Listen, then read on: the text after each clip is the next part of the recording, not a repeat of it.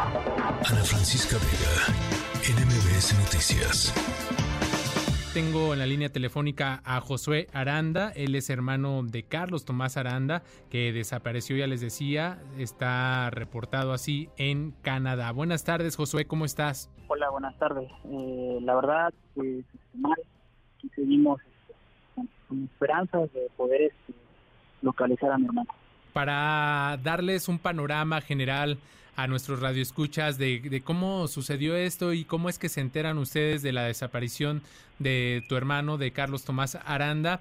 Este, esto fue hace 20 días ya. Este, ¿cómo fue que perdieron el contacto o cómo fue que se dieron cuenta de, de este tema de, de, la desaparición de tu hermano? Claro, el, el día viernes 7 de julio en la tarde, este, pues yo estaba regresando de mis actividades y uh -huh pues este yo eh, horas antes le había ma mandado mensajes a mi hermano ya que pues no se comunicaba. Mi mamá me expresó de que tampoco se comunicó con con ella. Ajá. así que pues yo decido marcarle y me manda a buzón su celular. Entonces yo me comunico con el amigo de mi hermano que viajó con él y él me hace saber que pues no encuentra a mi hermano que lo ha estado buscando y que se dirige a la, a la policía a poner una una denuncia y así es como yo me enteré. Oye, eh, Josué, déjame preguntarte, ¿cuánto tiempo llevaba en Canadá tu hermano? Mi hermano llevaba alrededor de un mes eh, en Canadá eh, cuando desapareció.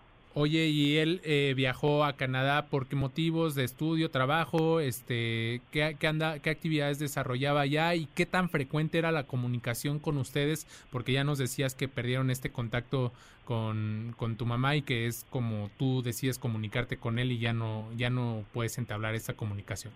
Claro, eh, mi hermano viajó a Canadá él porque él estudió turismo y desarrollo sustentable en la Universidad Autónoma Benito Juárez de Oaxaca. Ajá. Él este, es una persona que le gusta eh, pues eh, salir, conocer. Él sacó su pasaporte, él sacó su, su visa de su visa de turista para poder viajar al, al, al lugar. Este, él se trasladó, eh, según nos dijo, para conocer y este poder este pues tener un panorama más amplio de lo que él estudió, porque él a eso justamente se educaba, al, se dedicaba al, al área del turismo. Josué, eh, ajá. Déjame preguntarte, eh, ¿qué es lo que le han, le han dicho a tu papá que ya se encuentra allá en Canadá, entiendo, este, respecto al paradero de tu hermano, ya se abrió una investigación, ¿qué es lo que le han dicho las autoridades de aquel país a, a tu familia? Eh, mi papá tiene contacto con el consulado de México en Canadá. Ajá. Se ha tenido desde que mi papá se trasladó por sus propios medios a, a, a Canadá, que eso fue hace dos semanas.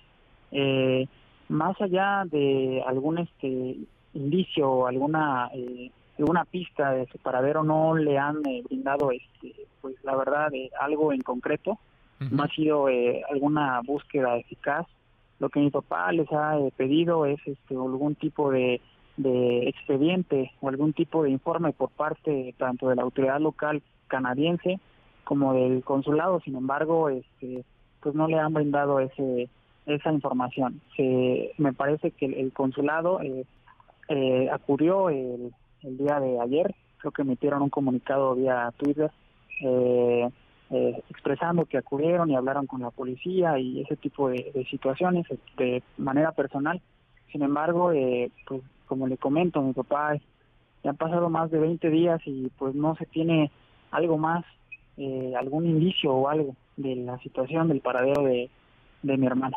Oye, y, y, respecto al último lugar o el contacto último que tuvo con alguien allá en Canadá, ya nos hablabas de este amigo, ¿con quién fue? ¿En dónde estuvo? ¿Qué es lo que saben ustedes hasta el momento? Sí, eh, mi hermano viajó con su amigo, él este, es amigo de, pues de hace tiempo, se llama Ángel, él viajó con él, eh, ellos llegaron a ese, a ese lugar, eh, este el, la información que se tiene, que, que ha manejado, es que la última vez que vieron a mi hermano fue en un hotel cerca del área de donde ellos pues estaban eh, se estaban quedando. Esa es la última evidencia que se tiene. Se tiene un video okay. eh, que ese video está en pues este está en manos de, de la autoridad canadiense. Solamente pues los familiares, en este caso mi papá, que se trasladó para allá lo, lo ha visto y ha comentado. Eh, eso es lo último que se tiene. Josué, para cerrar esta entrevista me gustaría preguntarte cuál es la petición que le haces a las autoridades canadienses y por supuesto también a las autoridades diplomáticas aquí en nuestro país para que les ayuden a localizar a su hermano, a tu hermano. Sí, sí, mire, nosotros eh, la verdad no somos una familia pudiente, no, no somos una familia este, que pueda eh, decir que tiene pues, dinero, la verdad. Hemos estado moviéndonos con nuestros propios medios, hemos eh, este, ido con amigos, familiares, organizado rifas, conocidos, nos han estado apoyando en la cuestión económica, que a cual fue la manera que mi papá se pudo trasladar para allá.